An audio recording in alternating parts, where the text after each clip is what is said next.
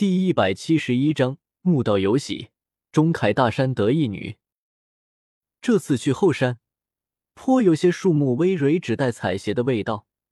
因为墓已经挖开，只要找到东西就行了，所以一路上大家都很轻松，有说有笑，笑话也多了。空气里还伴随着鸟儿的鸣叫。怎么看，表面上都是一幅安静的秋菊山名图。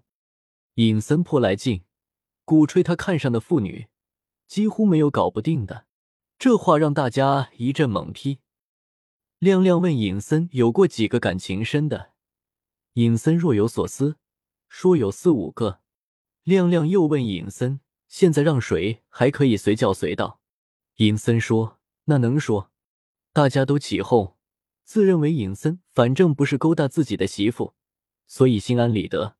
尹森慢条斯理的说：“这个墓完了，我去找我的亲生父母去。”松林说：“那不行啊，你母亲知道了，多难过。现在你父亲没了。”就剩了你母亲，你这个时候去找亲生父母，他该多不是滋味。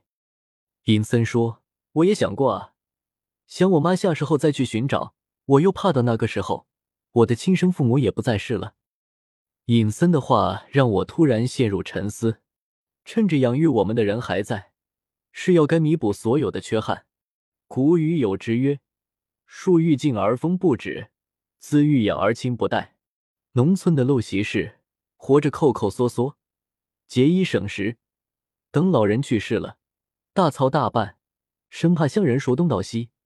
于后人而言，得到孝顺的名号；于私人而语，如何不是任劳背后的苍凉？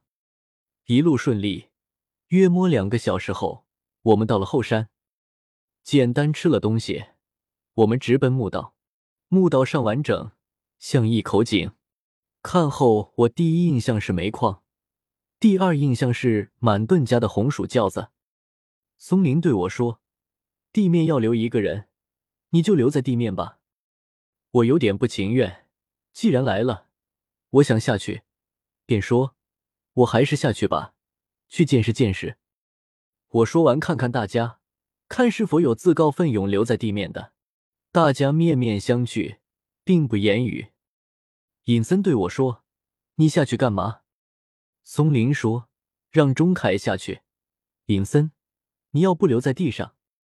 尹森说：“我干嘛留地上？”松林说：“下面很危险，这么长时间没来，谁知道下面有什么？”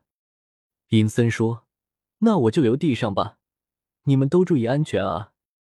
我看到松林和亮亮暗自相互狡黠的一笑，准备东西。装备袋子打开，里面各种东西都有，包括手电、刀子、手套、别棍，林林总总。我戴了一副手套，手套是线装白手套，拿了一把手电筒，顺便溜了一把锋利的小刀在口袋里，准备妥当，开始下去。松林第一个，亮亮第二个，根明第三个，我最后一个。我双手撑在洞口的土地上。脚踩在洞壁的坑窝，一阵风吹过的感慨，我胖了，明显的不利索。正准备往下，这个时候我的手机响了，我费劲的把手机隔着裤子给按熄灭，可是马上手机又响了，我便腿颤巍巍的踩着，把手机拿出来，一看打电话的，我赶紧趴到地面上，手摸一摸头发，仿佛他可以看到我现在的样子。我接电话后。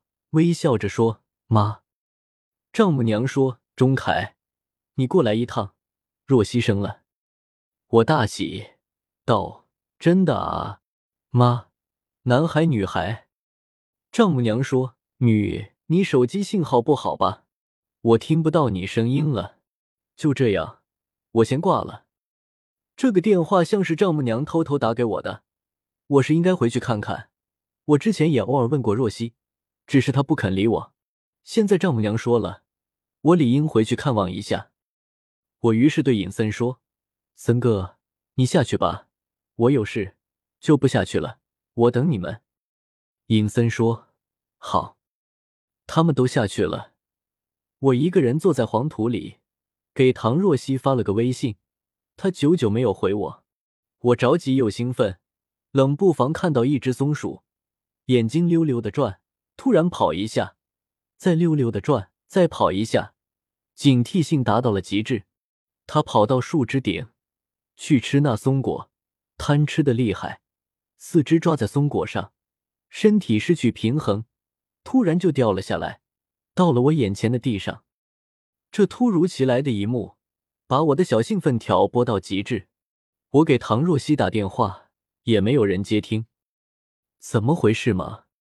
树荫斑驳，陆离，景色宜人，我却无法享受，甚至都无法安静的坐在地上。四个多小时过去了，日渐下落，松林他们还没有一点消息。我几次到洞口喊了几次，也没有人搭理，估计他们听不到我。也可能他们回答了，而我听不到。我有些着急，想今天早点回村，明天我可以坐火车回江南，后天就可以去看到我的女儿了。想一想，都是十分美好的。我并没有什么传统观念，像别人一样，非要个儿子传宗接代什么的。我没有，不管男孩女孩，都是我的宝，我都会尽心竭力的去爱他，呵护他。给他创造我能创造的最快乐美好的童年，给他极尽我之所能最好的教育和生活，给他传递我认为的最佳的道德和社会观念，让他成为一个漂亮、温柔、落落大方、自律自爱的、令人艳羡而无法企及的那个人。我坐在墓口旁边，呆呆的想着，嘴角不自觉的笑了。我在笑之余，听见墓下面有声。我就对着木口喊：“松林，亮亮。”下面没有声音。隔了一会，便看到一个人爬了上来，是亮亮。我佯装生气说：“你们怎么不接我的话？”亮亮说：“别大喊大叫的，这次有收获。”我说：“又没有人。”亮亮不说话了，朝着木下面拿了手电晃悠，下面便影影绰绰的记东西。一会。亮亮喊我一起拉，真重！我俩吭哧吭哧，好不容易拉了上来。我想看看是什么东西，却在袋子里捂了个严严实实。绳子又放下去，又拉上一袋子来。我暗暗思忖道：这么重，难道是金子银子？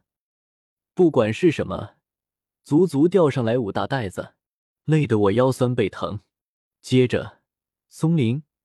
根明和尹森上来了，我们五个人不约而同的横躺在祖国宽阔的大地上，看着斜阳和树枝捉迷藏。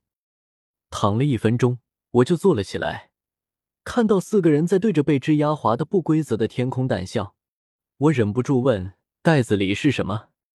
松林说：“你自己解开去看。”我赶紧去解开袋子，里面全是石头，石头雕刻的人，石头雕刻的虫。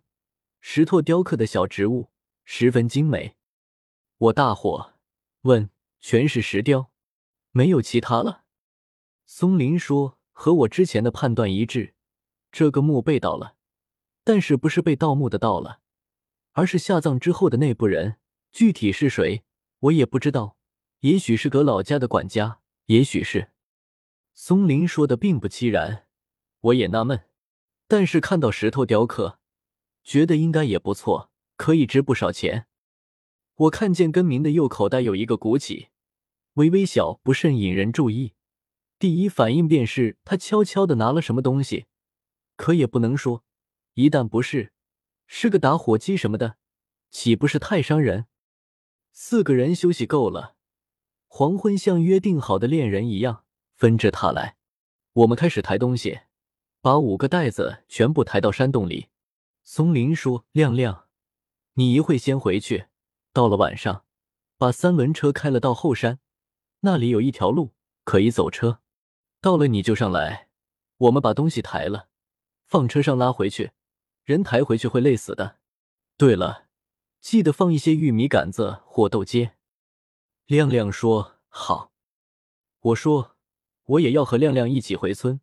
晚上你们弄，我就不来了。”我明天要回一趟江南。松林说：“你回江南干嘛？”我就大致说了一下。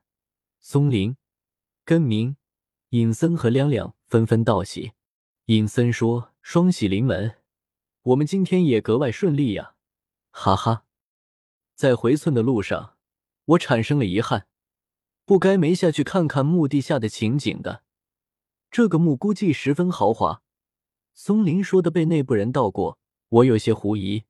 这样的事件，现在来说可能会发生，但是在阶级制度严森的那个时候，几乎不可能。难道是松林有所隐瞒，还是盗墓队技术有限，没有找到真正的墓穴所在？我于是在路上探寻亮亮，墓下面很好吧？亮亮说还不错，反正是我见过最好的。木门进去是一个大厅，厅里空空如也，确实奇怪。我说什么也没有。亮亮说对。